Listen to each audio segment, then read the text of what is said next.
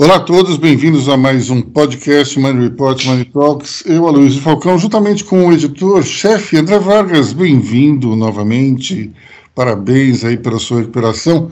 E o editor Rodrigo Dias, vamos falar aí sobre eleições, sobre protestos, sobre transição de governo e outros assuntinhos menos importantes. É, André Vargas, bem-vindo. Estamos muito felizes em tê-lo de volta. Você fez falta nesses últimos é, dias. Tanto é que nós resolvemos fazer uma greve de podcasts. É, ficamos aí dois, duas semanas sem gravar, é, ruminando a, a, sua, a, a sua ausência. Enfim, bem-vindo. Vocês sentiram falta é dos meus trocadilhos infames.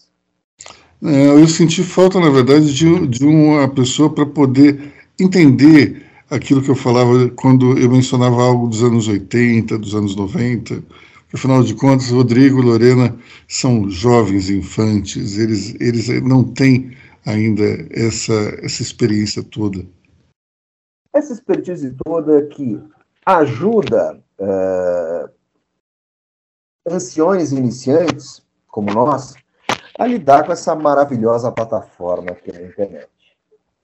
Mas internet que também nos proporciona momentos de absurdo deleite, delírio e espanto com tudo que tem acontecido uh, a partir da eleição, a partir da, da, da, da eleição de Luiz Inácio Lula da Silva e de tudo que vem depois.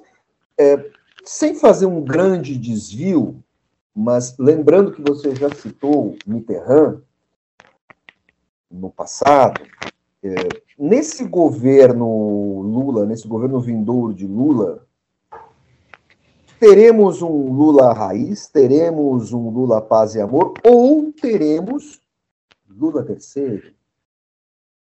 Mais Lula the third mais pragmático, mais preparando um governo de transição, mais aberto ao mercado, são hipóteses. O que, que você acha dessa provocação, Aloysio? Olha, eu acredito que. Vamos, vamos retornar para 2000, 2002, para ser mais exato. É, a campanha de Lula foi uma campanha bastante moderada e o governo dele foi mais moderado do que a campanha foi, digamos, um governo quase tucano. Não foi um governo petista clássico, como o da Dilma depois. Ele, ele realmente se preocupou com a transição, com a aceitação da proposta petista e foi não o Lula paz e amor, foi quase que um, um Lula embaixador de Itamaraty, digamos assim. Depois de um certo tempo, do segundo mandato, aí já se via rompantes do que seria o governo Dilma. Mas é, nesse ano de 2022, Lula ele tinha uma ele tinha uma é, característica diferente. Ele vinha de, de um processo no qual ele foi acusado de corrupção, preso e depois a sua, a sua condenação foi cancelada por critérios técnicos, digamos assim. É, critérios técnicos são discutidos até hoje. Bom, é, ao longo da campanha você vê um Lula bastante raivoso, de uma certa forma é, tentando expurgar esse sentimento que deve ter ficado preso em seu peito. Além disso, Lula ele tinha uma obrigação moral com a esquerda mais raiz, porque foi o único grupo político que permaneceu ao lado dele. É, o centro, por exemplo, não foi acampar na porta da prisão da Polícia Federal em Curitiba, mas a esquerda ficou lá. É, foi, foram os políticos de esquerda, é, mais à esquerda ainda do, do PT, que foram visitá-lo na cadeia, que fizeram o, questão de se mostrar ao lado dele, mesmo durante todo o auge da Operação Lava Jato, onde uh, o Lula foi quase que considerado um inimigo público número um. Enfim, em função de tudo isso, é, era de se esperar que ele adotasse um tom um pouco mais é, agressivo. Agora, feita a eleição, agora, é, um momento, feita, digamos, a escolha de Lula, com, tendo o Geraldo Alckmin como vice, ali também se mostra uma certa dicotomia, uma certa ambiguidade. De um lado, o discurso fica agressivo, mas de outro lado, nós temos o Alckmin ali como vice, como foi Temer para, para Dilma, como foi José Alencar para o próprio Lula, uma forma de tentar amenizar os efeitos desse petismo, desse discurso mais agressivo.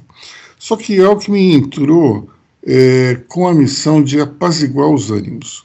É, José Alencar e, e Temer não ficaram fazendo visitas, reuniões com empresários. Alckmin fez isso. E acho que o mais sintomático é justamente esse mesmo Alckmin ter sido escolhido de, pessoalmente por Lula para comandar a equipe de transição. É a única vez que se colocou um vice-presidente para fazer isso. Até então, é, sempre se escolhia um técnico ou um político ali habitual dos bastidores, mas é a primeira vez que tem um vice ali na frente, tocando tudo. É, seria como se o, o Collor, em 89, colocasse, colocasse o Itamar no bolo de noiva. Isso não aconteceu. Ou então o Temer fazer isso pela Dilma também não aconteceria, porque é uma transição de PT para PT, mas enfim, é, é uma simbologia muito forte Geraldo Alckmin ser o comandante dessa equipe. Diga, André Vargas. Bem, eu fiquei aí esses 15 dias de molho, do dia que eu passei, coisa grave, mas eu também, assim, a vida não é só assistir filme da Marvel, né? atualizar os quadrinhos. E nessa brincadeira toda eu descobri que alguns assessores técnicos que eu conheço estavam trabalhando com o Alckmin. Certo? E aí liguei para um deles e o cara me deu algumas respostas um pouco vagas e tal. O que, que eu fiz? Eu vou falar uma coisa aqui que não se fala muito em programa jornalístico. Liguei para um jornalista, amigo nosso, que inclusive fui eu que passei o contato desse assessor, e conversei com ele, falei, olha, e, e, fui tentar saber o que está rolando aí com Geraldinho. Bom, o que que, é, é, o que que ambos comentaram comigo? Que ao contrário do que se pensava, assim, Geraldo Alckmin não vai ser uma espécie de casa civil ele vai ser um, um vice que trabalha. Ele vai ter um papel não executivo nesse governo, mas ele deve ter um papel institucional na medida em que ele vai ser um vice-presidente que vai andar pelas regiões conflagradas, entendeu? Para tentar apaziguar os ânimos. Uh, quero colocar aqui a mesa. Logo depois da eleição de Lula, começou a circular de que o Alckmin era o encarregado de botar debaixo do braço a, a, a, a, a pastinha com as demandas do empresariado para a reforma tributária. Era ele que tinha que teria que ficar junto ao Lula convencendo que, olha, pessoal, que isso, que aquilo. Uh, reforma tributária, vamos deixar claro, ela, ela é uma pauta brasileira. É, é, é, é, assim, achar que um governo de esquerda é contra a reforma tributária é uma estupidez. Até porque a reforma tributária, ela não é, ela, a, a, o sistema tributário brasileiro, ele é muito, não é que ele é complexo, ele é infeliz, ele é errado. Então, é, é, é perfeitamente lógico um governo mais à esquerda também executar uma reforma tributária, porque isso aí é, é um monstro que a gente tem. O que, que aconteceu logo de saída? É, por conta da armadilha do auxílio, do fim do auxílio, a reforma tributária, a, a, as conversas preliminares do governo PT sobre a reforma tributária foram por escanteio para quê? Para o Alckmin batalhar a PEC de transição, que inclusive nesse momento está sendo muito bem tratada, né? Porque assim, é, é, de um momento para o outro, o orçamento secreto deixou de existir para virar emendas ao relator, porque uma das coisas que vai ter que ser mexida aí, além da PEC da, a PEC da transição, teria que mexer com um monte de coisa, não só com os auxílios. Isso, mas isso entra na conta da ironia. Vamos lá, bola para frente. Bom, só fazendo um parênteses em relação à reforma tributária, uma reforma tributária no Brasil ela tem que ser feita no início do mandato.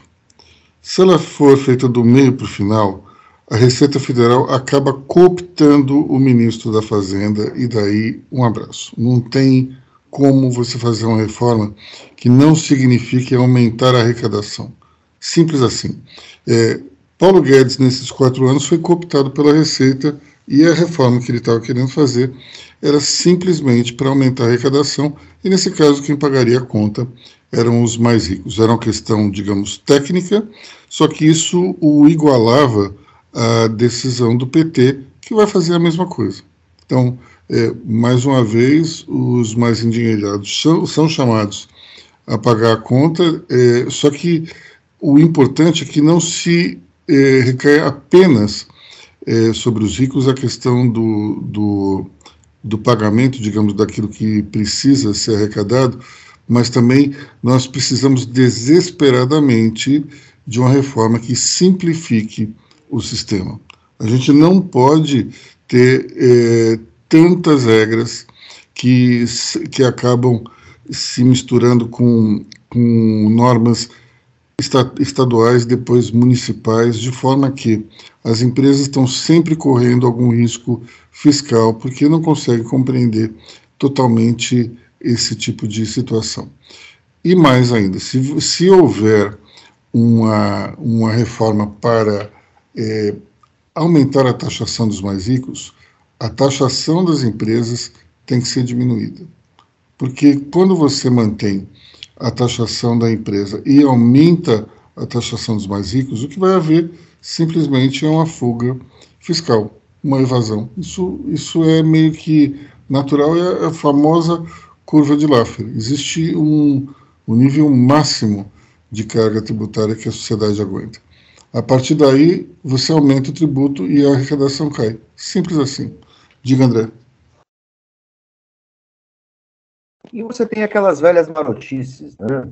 É, você começa a botar uh, ativos supérfluos na conta da empresa. É. Ou gastar tudo através da empresa. Gasta tudo através da empresa. Tem, tem, é tem, pessoas, tem, pessoas que não têm vida pessoal na, na pessoa física. É tudo é. pela empresa. Tudo na conta da empresa. Tudo na conta da empresa a casa de praia, o jatinho, tudo bem. Jatinho, essa coisa de ter jatinho pessoal é bobagem. Não existe isso, né? Mas fica tudo nessa conta. E o cara não tem nada, o cara não paga nada de imposto. É um absurdo. Tudo bem, você vai taxar, eventualmente você vai taxar dividendo e tal, pra, mas isso também tem um teto, porque você tem. Se você taxar. A, a taxação de dividendo ela foi feita para reter o dinheiro na empresa para você poder ter a rubrica de pesquisa e desenvolvimento, a, a, rubrica contábil de pesquisa e desenvolvimento mais robustecida. Se você mantém uma parte da grana na empresa, os sócios não raspam tudo para a empresa ter reserva, para a empresa conseguir, e também grandes empresas para terem é, trabalho de pesquisa e desenvolvimento, novos produtos, novos mercados e tal. Mas como você falou, a curva de Laffer indica que se você apertar muito, nada disso funciona. E vamos voltar a um, a um uma velha pregação nossa, né? Ah, Lula ganhou, etc, etc, maravilha ou desastre. Não interessa. Maravilha ou desastre, o governo Lula tem um ano e meio para governar. Depois, eleições municipais, e as eleições municipais, elas tendem a ser muito pragmáticas. menos ideológicas que as eleições para o governo do Estado e, as eleições, e a eleição para o Executivo Federal, Senado. Eleição para vereador envolve a militância, o chão da militância. E aí não adianta. Você pode ser o presidente, você pode ser senador, você pode ser o papa. Todo político, falando em bom português, tem que sentar na graxa pela sua militância, senão você perde tudo. Então, é histórico. Todo presidente eleito tem um ano e meio, no máximo, para aprovar, aprovar tudo que ele quer aprovar. Senão, o resto é briga, empurra, empurra e falação com a Câmara e com o Senado. Bom, é isso, recado dado. Bom, a gente falou, falou meio que da PEC da transição, mas eh, seria importante a gente voltar um pouco atrás e falar da demora é, do presidente Bolsonaro em reconhecer a derrota é, coisa que ele não fez até agora, mas pelo menos ele fez um, um, um pronunciamento público, na qual foi seguido é, pelo ministro da Casa Civil, Ciro Nogueira, que disse que iria começar a transição. Então, ali foi, digamos, um reconhecimento tácito de derrota e, e uma espécie de bola para frente. É, só que nesse meio tempo tivemos aí protestos dos caminhoneiros no, na quarta-feira é, milhares de pessoas se reuniram em frente a quartéis é, pelo Brasil inteiro e a mensagem desses dois grupos era um só. É, eles diziam intervenção federal. Em bom português, antecipando a pergunta do Rodrigo Dias, é, isso quer dizer golpe militar, simples assim. É, é, os protesta esses protestos eles eles pediam que não se respeitasse o resultado das urnas e que se fosse para uma ruptura democrática. Qual é a argumentação? Porque veja só, não é não é uma coisa muito é, linear, não é uma coisa assim do tipo nós somos antidemocráticos e queremos um golpe porque não aceitamos o PT. Não. Existe uma justificativa para isso. E qual é a justificativa? Primeira, Lula não poderia ter sido candidato. Bom, então por que não reclamaram antes? Por que não fizeram todos esses protestos antes? Aí depois, não, mas o ministro Alexandre de Moraes perseguiu apenas um lado do, das eleições. Bom, vamos supor que isso seja verdade. É, isso quer dizer que Alexandre Moraes deu a vitória para Lula, ou seja, a campanha bolsonarista não fez nenhum erro, não cometeu nenhum engano, fez tudo certinho. O presidente Bolsonaro, ele ao longo desses últimos anos não falou nenhuma bobagem, não foi insensível, não se mostrou é, um político é, totalmente abraçado a teses politicamente incorretas. Ele, ao longo desse tempo todo, não desagradou o eleitorado feminino, que é o maior aqui no Brasil. Ele também se mostrou super empático em relação aos jovens. Realmente, é, o discurso dele foi super inclusivo em relação aos nordestinos. Olha, claro que não, né? É, mesmo que, que eu, eu, tenho a impressão que mesmo que Alexandre de Moraes tivesse saído às ruas com a boina vermelha e uma estrelinha do PT, nem assim é, é dá para dizer que houve um, um, algum tipo de interferência direto. A verdade, eu acredito, é uma só. Bolsonaro perdeu para ele mesmo. Por que ele perdeu para o Lula? Ele perdeu muito mais para o antibolsonarismo que foi construído ao longo desse tempo do que para qualquer outra coisa. A lógica é muito simples. Você tem o eleitorado de esquerda que está com Lula, o eleitorado de direita que está com Bolsonaro. E o eleitorado de centro, ele é pendular. Ele esteve com Bolsonaro em 2018. Esse ano, 2022, esteve mais com Lula. É simples assim. Agora, por uma margem muito, muito, muito pequena.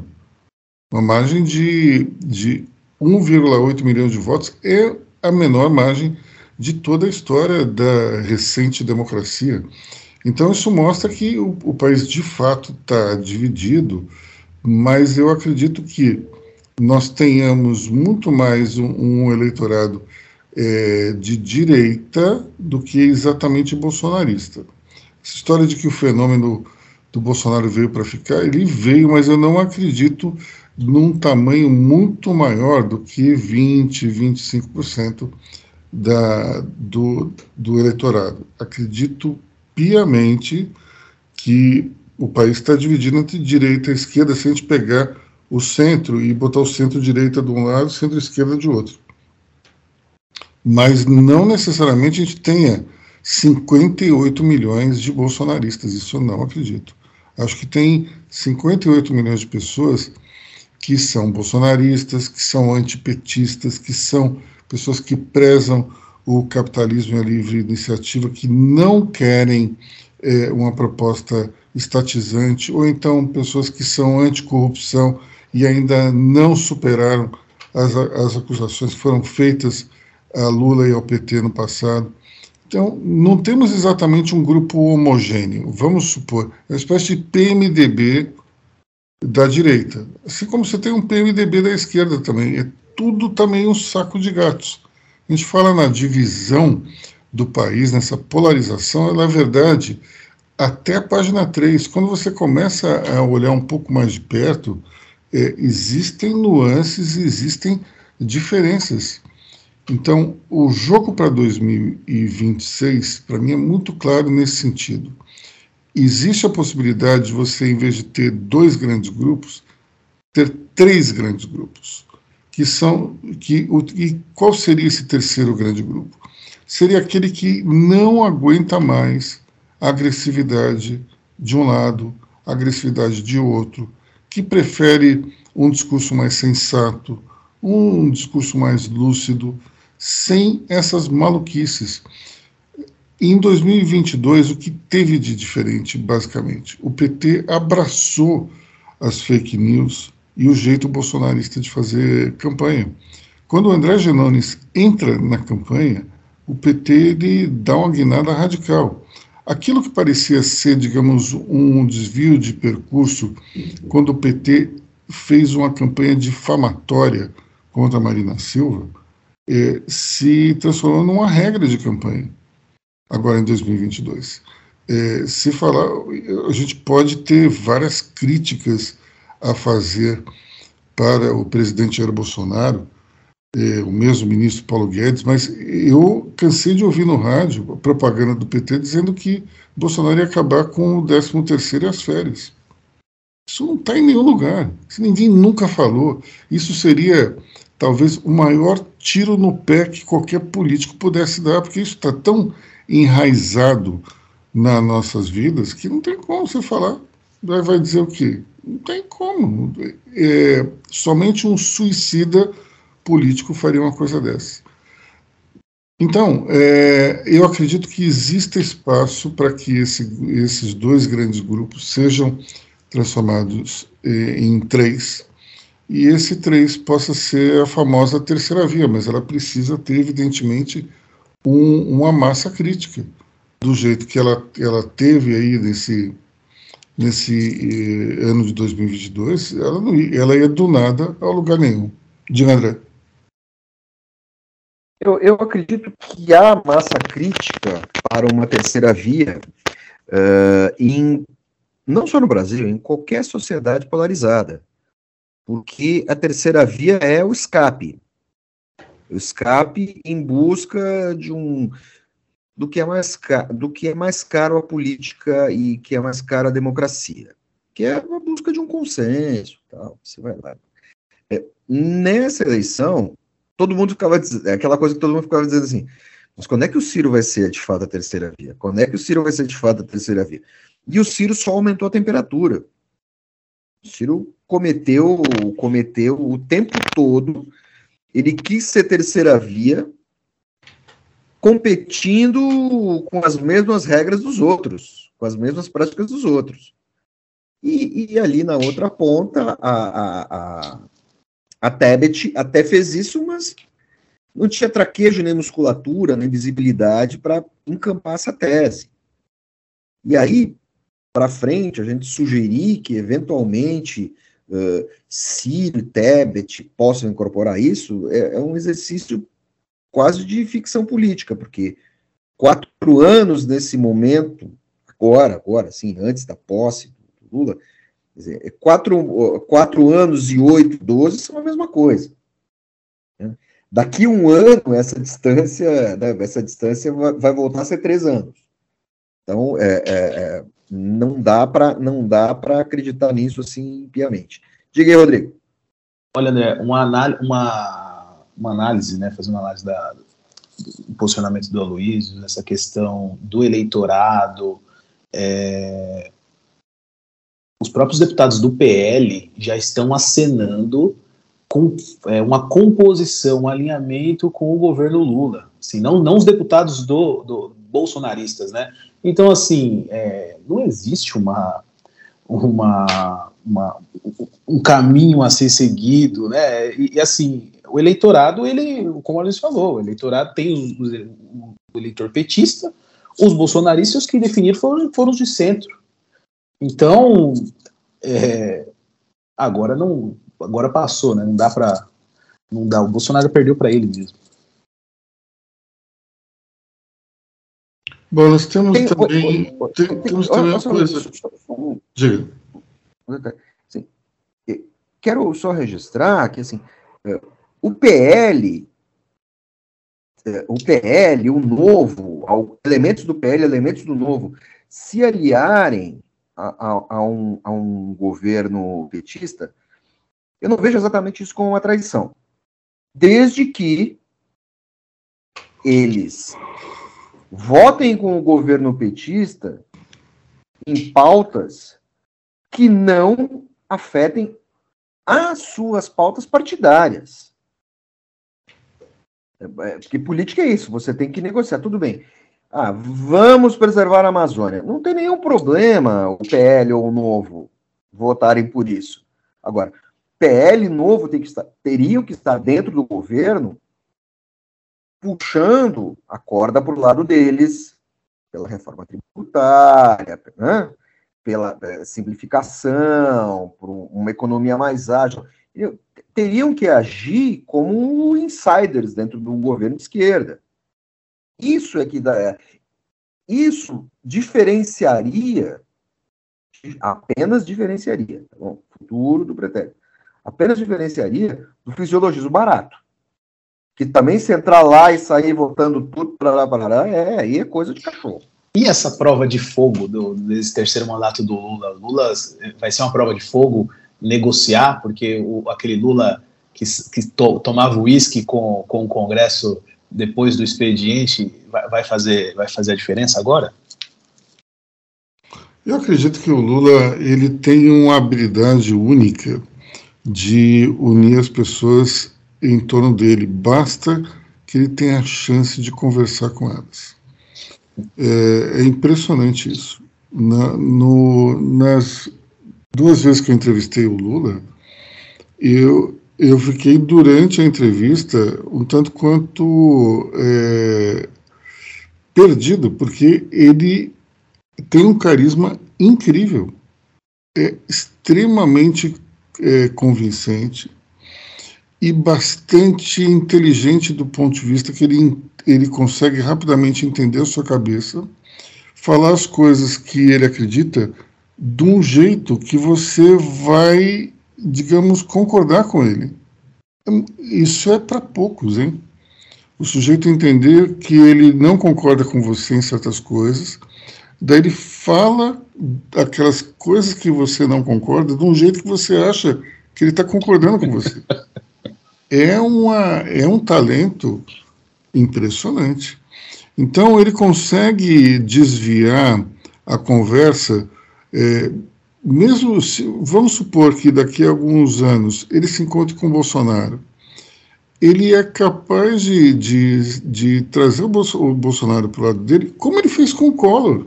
Eu não sei se vocês lembram, em determinado momento, Collor foi aliado do, do Lula. Eles quase se mataram durante a eleição de 89. Mas o Lula tem essa capacidade. Porque na hora que ele, ele percebe que ele precisa de um determinado apoio, ele vai simplesmente deixar tudo aquilo que, que fez com que aquelas duas pessoas se desentendessem e focar apenas naquilo que as une. Com Alckmin foi exatamente assim. Alckmin, ele, ele em duas eleições, desmontou o Lula várias vezes. Falou mal, tanto é que vários vídeos apareceram aí pela campanha em, em que Alckmin ia lá e destruía Lula do ponto de vista moral, né? Diga, André. Está falando isso que o Lula consegue fazer, é, se amolda, ele amolda um pouco o discurso dele, né? É, porque eu, há, há alguns anos eu conversei, ainda no governo Lula, eu conversei com uma chilena casada com um moçambicano. E essa chilena, na época, trabalhava com a Graça Machel, que é a viúva do Samora Machel, patriarca da independência de Moçambique, e a Graça Machel depois foi a, última companheira do Mandela. Uma espécie de casamento real para evitar que a África do Sul e, e Moçambique entrassem em guerra. Né? E, e essa chilena, uma senhora já de 75 anos hoje, ela, ela contava que é o seguinte: a diferença do Lula para o Mandela é assim, Mandela era imensamente mais carismático, praticamente um deus apolíneo. E o Lula era um cara mais dionisíaco. E ela dizia o seguinte, que o Mandela, quando conversava com você, tinha uma interlocução, mas ele percebia que daquele mato ele não ia tirar nada, ele meio que se desinteressava. E o Lula, ela começa, o Lula não, o Lula tem uma avidez que ele não está preocupado se aquele cara não vai dar nada que lhe interesse. O Mandela desencanava, ele ia fazer outra coisa. O Lula não, o Lula ficava ali te convencendo, porque o Lula tem a necessidade de convencer o cara de trazer o sujeito para perto, ele é mais agregador. Por isso que ela dizia que o, o, o, o Mandela era apolíneo e o Lula um cara mais dionisíaco, usando aqueles, né? É, é, é que o Lula tem isso. Eu encontrei o Lula cinco vezes na minha vida. Duas em situações pessoais. Eh, tirando a segunda vez, que era um momento de crise dele, com aquela história da Miriam Cordeiro e da filha e tal, né? Uh, em todas ele estava na mesma vibe. Uma pessoal e três, ele estava na vibe de convencer, de se aproximar, de ser amistoso, de abraçar, de te ouvir, de conversar e tal, para para a, a, segunda vez foi aquele momento de crise, logo depois do debate na Globo, em 89. Ali ele estava arrasado. Ele estava arrasado. Ali ele não queria papo com ninguém. Então, é, estava muito fragilizado. E também estava num local que tinha muito petista, muita gente muito. Então ele podia dar uma, ele podia dar uma, uma relaxada. Mas a história é essa, assim. Ele tem, ele tem isso de trazer você para perto. Eu só vi isso com um outro político que faz isso de uma maneira muito discreta e que não está no, no, na mesma vibe do Lula, que é o Sarney. Por incrível que pareça, é o Sarney. E quando eu conheci o Sarney, é, eu pensei, meu Deus do céu, eu queria que esse cara fosse meu vovozinho. Uhum. Os caras são políticos, conseguem sucesso na política por causa dessa característica. O Bolsonaro é o tiozão desbocado do churrasco. Cada um tem o seu mérito. Olha, isso que você está falando do Lula é tão é, verdadeiro, ele tem uma necessidade de aceitação popular tão grande, tão grande, que eu vou lembrar para vocês os últimos momentos dele em Brasília, depois que teve a posse da Dilma. O Lula vai para o aeroporto, ele sobe a escada do Aerolula, ali ele, ele vai dando as mãos para todo mundo. Quando ele está lá em cima, já em cima, aquilo tem quanto? Uns 3 metros de altura? É, é, bem alto aquilo, né? É mais, é mais, é mais, é mais, é mais, é mais. Aí ele vê um sujeito que estava pendurado num carro com a mão esticada, ele vai lá, ele se estica para baixo para dar a mão para o sujeito. Essa imagem é muito significativa porque isso mostra o quanto é importante para o Lula esse contato físico com, com as pessoas. Eu tenho um outro caso é, de uma campanha, da campanha de 2002 no qual teve uma, um almoço é, feito em homenagem a ele, é, num, numa casa aí de, de eventos, e montaram uma espécie de, de. Na verdade, não era um almoço, era uma palestra. E daí fizeram uma plateia na qual tinha um corredor no meio. Então, conforme chega o Lula, todo mundo vai ali para aquele corredor para cumprimentá-lo. Eu conheço um sujeito que ele tinha sido levado a contragosto e daí ele fica no meio ali da plateia, ele não vai até todo mundo. Aí o Lula vai passando e vê que tem uma pessoa parada ali.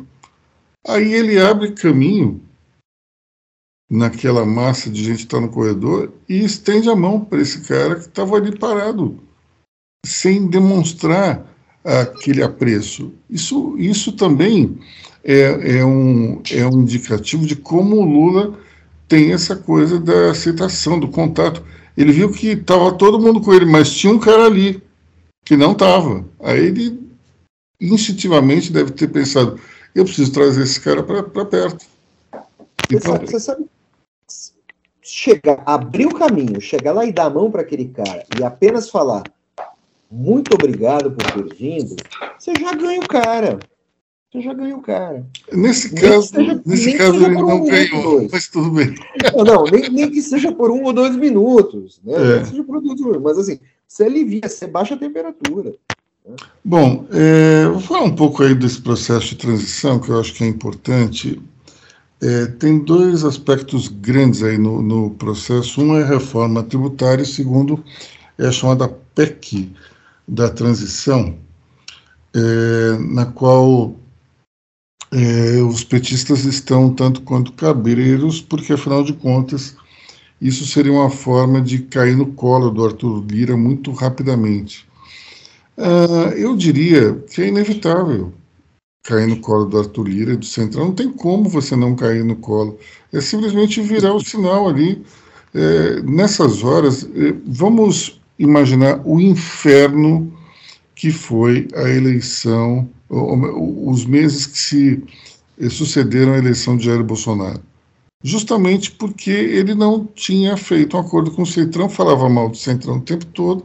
Depois de um ano e meio, parece que eh, ele tinha sido hipnotizado abduzido por outra pessoa, porque ele se tornou um membro do Centrão, aliás, dizendo que ele sempre tinha sido do Centrão, um cara que ficou brigando com o Centrão a campanha inteira o início do seu, do seu governo, enfim. É, vamos lembrar também que Dilma caiu por uma briga com Eduardo Cunha.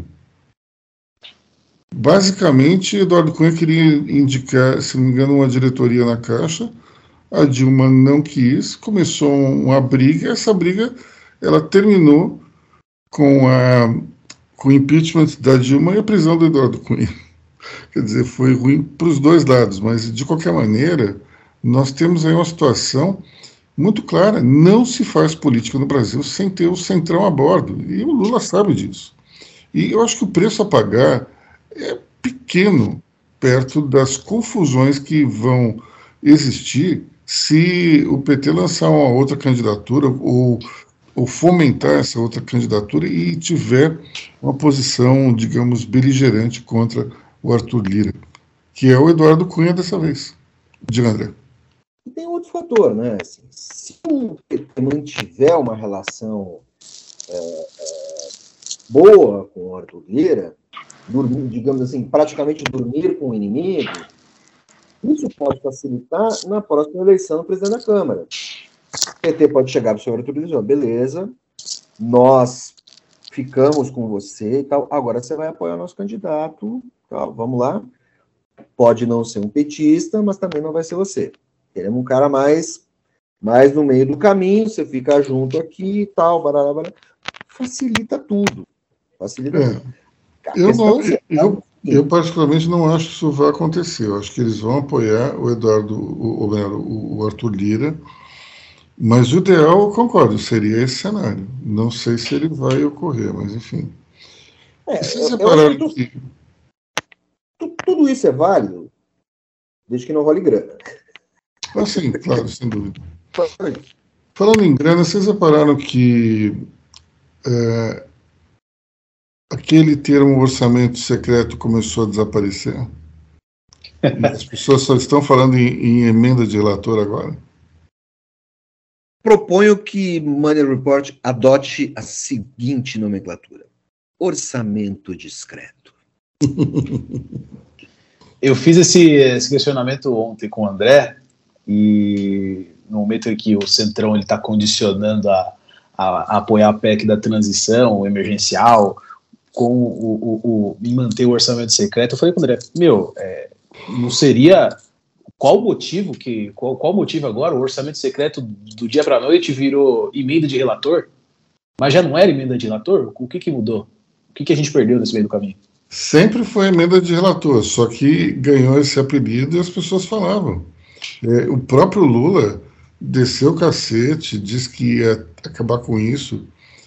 E, primeiro, eu acho impossível ele conseguir acabar com isso, é, porque, isso, de uma certa forma, sempre existiu de uma forma velada, mas ela foi, digamos, oficializada mesmo e, e ampliada durante o, o, o, governo Bolsonaro. Agora, a gente tem aí uma, uma questão interessante. O Lula não pode dizer, olha, nós temos que acabar com isso por uma, questão orçamentária.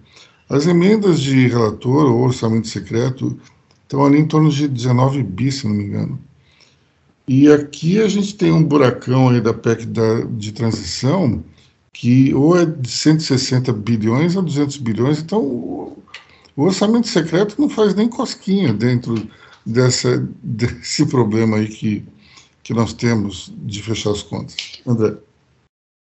A questão do, do, do orçamento secreto assim, é, é a questão é, é, é que a dinâmica do orçamento porque o, da maneira que ele foi construído, ele simplesmente amordaçou o baixo clero. A grana só chega pelo intermédio dos líderes partidários. Essa é uma questão que você então assim, o, o, o político de pouca monta, de pouca expressão, ele está lá, ele vira na verdade um militante do partido das causas do partido, ele vira um votante das causas do partido. Você tira toda a relevância uh, dos deputados. É, e você sufoca o surgimento de novos líderes que eventualmente tenham pautas específicas. Certo? Então, assim, você tem uma região do Brasil que tem lá um deputado do baixo clero, mas lá existe uma questão de que, sei lá, estão matando a ararinha roxa. Esse cara pode entrar no meio e querer ajudar. Ele, ele fica completamente amordaçado. Então, assim, o que tem que mudar uh, uh, o, e o que faria sumir esse apelido orçamento secreto é a dinâmica da distribuição de verbas. O governo brasileiro sempre teve uma verba destinada às demandas do legislativo. Quem morou no interior sabe como é que é. Ah, deputado X conseguiu uma verba estradinha, tal, tal. Beleza, tá na conta. Tá na conta. Certo? Agora, o que, que é preciso é, um, transparência disso, que antes havia mais, e, eventualmente, tirar isso da mão das lideranças. Eu não sei se o PT vai querer tirar isso da mão das lideranças agora que ele é governo. Essa é a questão. Mas o mais importante de tudo é, é dar transparência esse processo. Porque nós já vimos casos de corrupção, aquela questão daquele município do Maranhão lá que eh, os caras fizeram mais raio-x de dente do que, do que a população inteira, inteira da cidade. E para você descobrir isso, você tem que fazer uma investigação jornalística ali com a ajuda de entes públicos e tal. Tem que derrubar isso para dar mais transparência. Olha, é tem, tem, você, você foi no ponto que é justamente a forma de você conseguir, ao mesmo tempo, amarrar e amordaçar o baixo clero. Tanto é que o, o, o Lula, num desses debates, ele falou qual é a diferença entre o mensalão e o orçamento secreto. Não sei se vocês lembram disso. É a mesma coisa. Ou seja, se o mensalão era uma maneira, digamos, ilegal de você usar dinheiro que evidentemente era de corrupção para pagar os deputados, você tem de outra, por outro lado, o orçamento secreto que usa o dinheiro do próprio governo para dar um cala-boca. Só que, como o André bem mencionou, é, tudo é feito de uma forma tal que propicia a corrupção local, não a corrupção, digamos, é, federal. É, como o dinheiro vai para a ponta, que é o município, ali nesse município é, as coisas, por falta de transparência, podem, podem rolar. Então é, é um problema realmente muito sério. Agora, é, eu acredito que, só falando dessa questão da PEC da transição, é, eu, como um adepto da filosofia é, liberal, é, poderia reclamar dessa PEC no sentido de que você está ampliando os gastos públicos, isso de fato é um absurdo. Agora, não dá para dizer que é algo que ocorreria apenas nesse governo, nesse governo Lula. Quando você. O, essa PEC ela contempla duas coisas: promessas de campanha, como, por exemplo, manter os 600 reais de, de auxílio, que vai voltar a virar Bolsa Família ou ainda é, uma promessa de aumento de salário mínimo, aí você vai pensar, você pode dizer, mas o que tem a ver o salário mínimo com isso? Tem a ver que o salário mínimo é indexador das aposentadorias. Então, se você tem um aumento real, isso impacta nas contas públicas também. Então, é, nós temos aí essas duas promessas de campanha e algumas outras que vão precisar de um reforço do Caixa. Isso, ao mesmo tempo, tem, outra, tem outro ponto que é o orçamento de 2023 estava muito mal feito e ele não contemplava certos problemas, que certas necessidades do governo é, que já tinham sido é, discutidos aí no, no, início do semestre, é, do segundo semestre desse ano. Bom, então qual é, qual é a conclusão? O governo Bolsonaro ia precisar de uma PEC de transição também. Que, primeiro, Bolsonaro prometeu manter os 600 reais, que nem o Lula. Bolsonaro também prometeu dar um aumento real ao, ao salário mínimo. E Bolsonaro que criou esse orçamento que não tinha como fechar as contas. Portanto, se esse governo tivesse sido reeleito, nós teríamos também nesse momento de, de, de é, nós estaríamos testemunhando algum tipo de negociação para que o orçamento 2023 fosse refeito, ou então se tivesse um, um, um waiver, alguma coisa aí que, diga um perdão, uma autorização para furar esse teto. Então, é, me parece uma, uma saída interessante, até porque se Henrique Meirelles for escolhido o ministro, ele que foi o pai do, do teto de gastos, ele não vai ficar numa situação é, de extremo desconforto de ter que, sentado na cadeira do Ministério da Fazenda, romper o teto de gastos que ele mesmo criou durante o governo Temer. Diga, André. Eu acho que essa discussão toda, em primeiro lugar, é, Bolsonaro eleito, isso não iria fazer cosquinha para o Bolsonaro, porque esse é o tipo de discussão que não desgastaria o Bolsonaro junto ao seu público. Não. Que é completamente out desses pudores. Até porque a maioria também não sabe como é que funciona. Outra coisa, sendo bem pragmático, esses acertos orçamentários, vamos já pensando em Meirelles na cadeira, na pasta só vai dar pra, vai jogar para 2024. Brasil vai ter, se o Brasil adotar teto de gastos, voltar a adotar teto de gastos, tudo bem, você tem a desculpa da pandemia, etc, etc, etc. É, o Brasil vai voltar a adotar o teto de gastos 24, 25, 26, quiçá, o primeiro ano do próximo presidente. No máximo isso. Então, assim, pode ser o Meirelles, pode ser a tia do Meirelles, pode ser, entendeu? Pode ser a Janja, pode ser quem for. Esse ano, você, no máximo que você pode fazer é tentar encostar mais no, no tentar descer mais os gastos para perto do teto. Coisa que eu acho que nesse primeiro ano o Lula vai aproveitar para não fazer.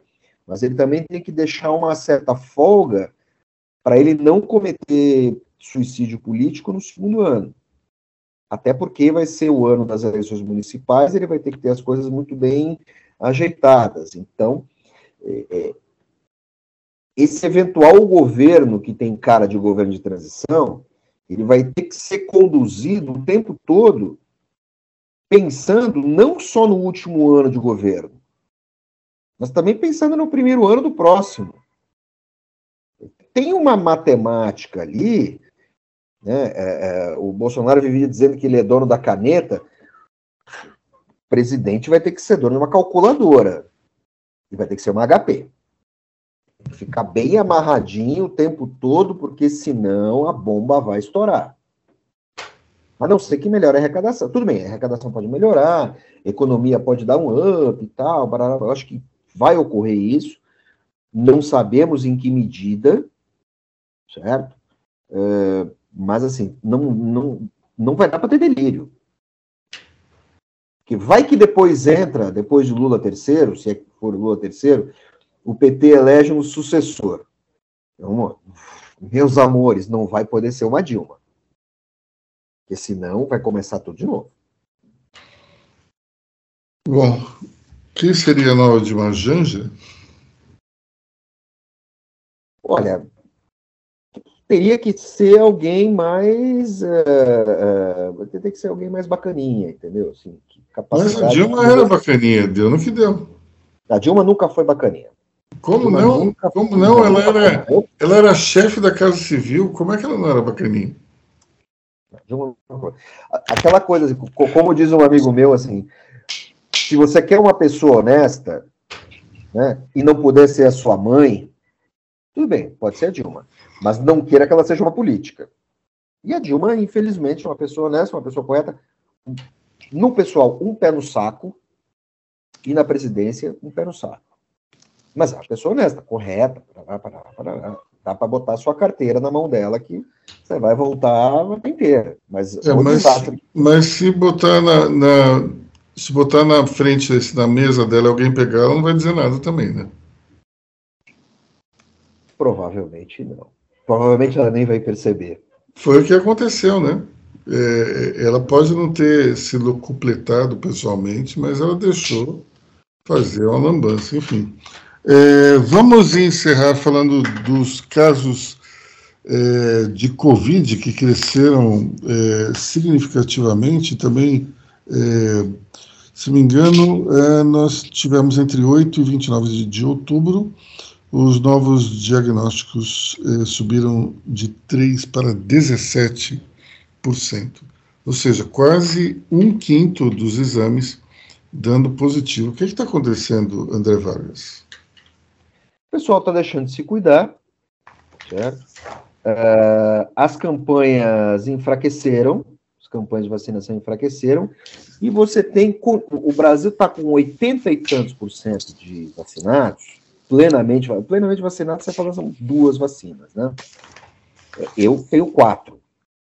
Vocês também têm quatro. Então, o que está acontecendo? A, a Covid enfraqueceu mas ela precisa enfraquecer mais e as campanhas do governo, as campanhas inexistentes do governo, não conseguem atingir essa turma que resiste à vacinação. E aí você passa a ter ali um, uma certa seleção natural. Quem era fraco, ficou doente, morreu, teve sequela, etc, etc. Quem tem resistência, pega a porcaria da doença e transmite para os outros. Eu, antes de, antes de. Há 15 dias eu fiz um teste de Covid. Eu não tive a doença. Até agora. Não desenvolvi nada. Tô Né? Compensação tive câncer, mas tudo bem, é outra coisa. É, então, o que acontece? O governo tem que começar, voltar a fazer as campanhas. Outra coisa, tem um, um, uma armadilha infeliz, uma incompetência infeliz ali no meio. O governo, a, a Anvisa liberou a vacina da Pfizer para crianças mais novas, praticamente bebês. Você tem um milhão de vacinas prontas e o Ministério da Saúde não assina para distribuir.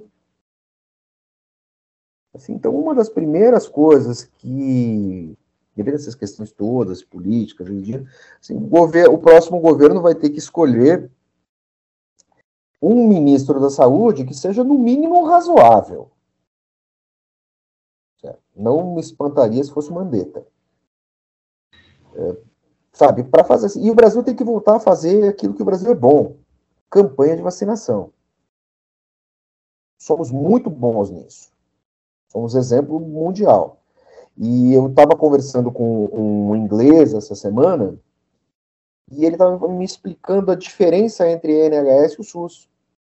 Porque no NHS você tem tudo, certo? Mas como eles têm aquela cabeça protestante britânica, eles não têm campanha. Eles acham que o cidadão tem que usar o sistema e tal. Então, assim, Uh, uh, eles não têm campanhas preventivas de nada, eles são muito ruins nisso. E ele fala assim: a glória do Brasil, a glória do SUS é essa. O brasileiro faz campanha, faz campanha, aprendeu a fazer campanha, e as pessoas, as pessoas abraçam essas ideias. Coisa que no Reino Unido não acontece. Olha que interessante, não jamais havia percebido isso. Mas tem um detalhe interessante também, que é as campanhas de vacinação foram, foram iniciadas pelo governo militar. Não é uma, não é uma, não é uma criação, digamos, dos governos democráticos. O SUS é, mas as campanhas. Sim, é. Agora, agora eu, eu, eu pesquisei isso, Luiz. Pesquisei isso. Então, o que, que aconteceu? É, não é exatamente um mérito do governo militar. Assim, é, o mérito é a execução, certo? É o mérito é a execução. O que, que acontece?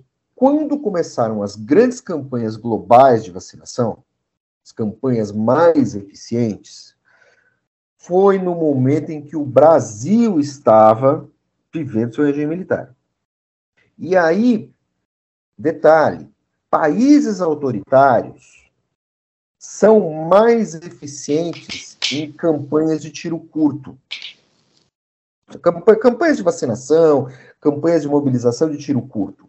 Os países autoritários são, são melhores nisso do que os grandes países democráticos. São muito mais eficientes. Então, as campanhas de vacinação no Brasil, que era uma ditadura, em Cuba ou no leste europeu, onde havia uma população pouco mais letrada, foram muito mais eficientes.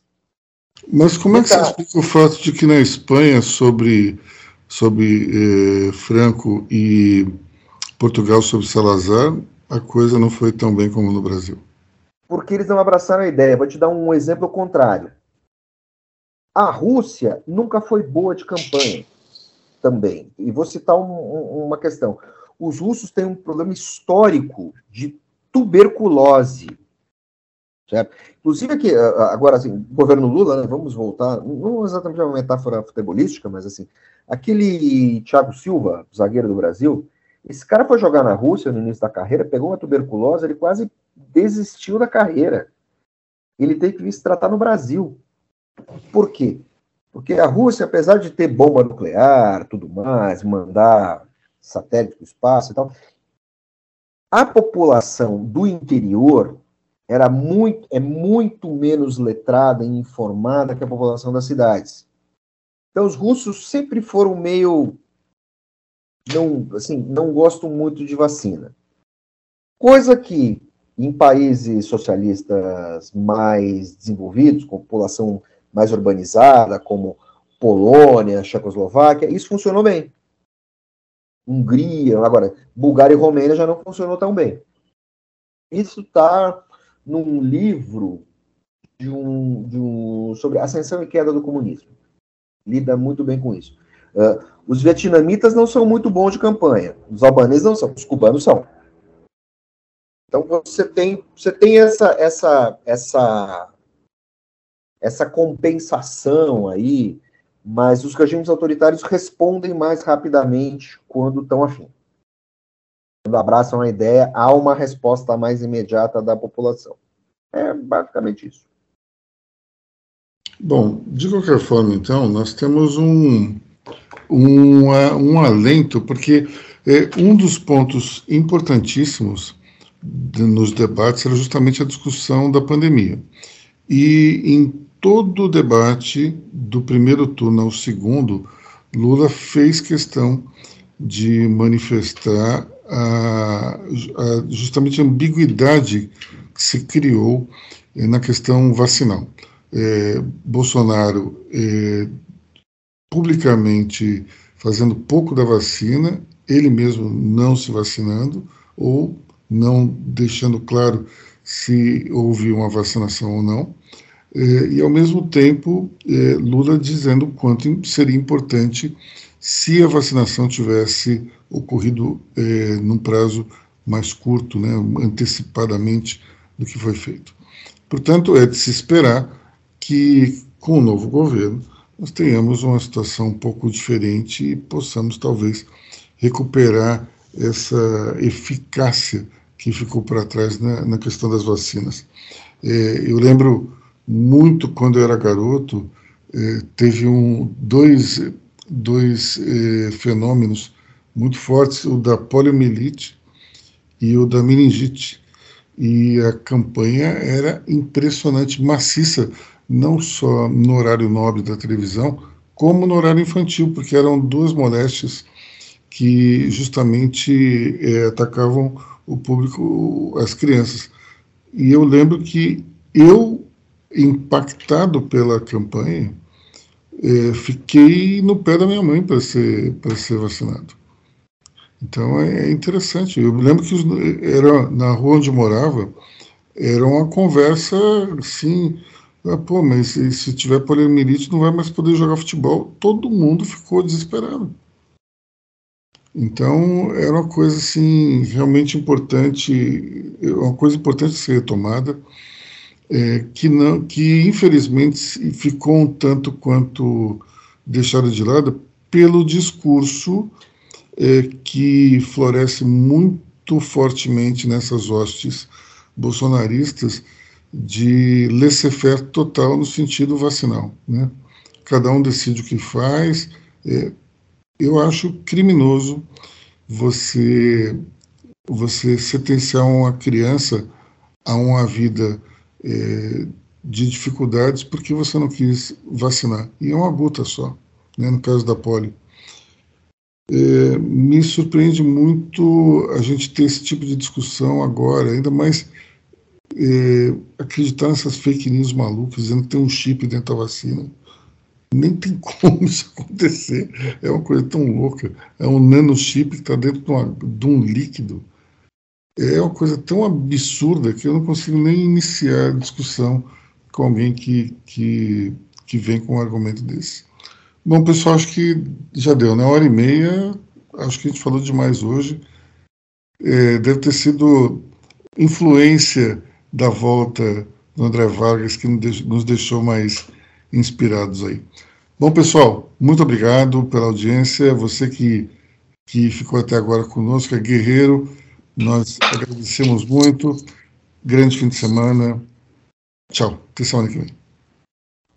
Pessoal, bom sábado, bom domingo. Aproveitem. Passem no postinho também, etc. Vamos lá. Até mais. Bom, é, para finalizar, eu só queria abrir um parênteses, falar que em meio a essa polarização toda política, os evangélicos eles já tiraram o time de campo, porque ontem o bispo de Macedo ele anunciou o perdão ao Lula e tirar todo o ódio existente que ficou nessa, nessa eleição. Então, um bom fim de semana a todos e até a próxima. Silas Malafaia também. pois é. É isso aí, pessoal. Tchau.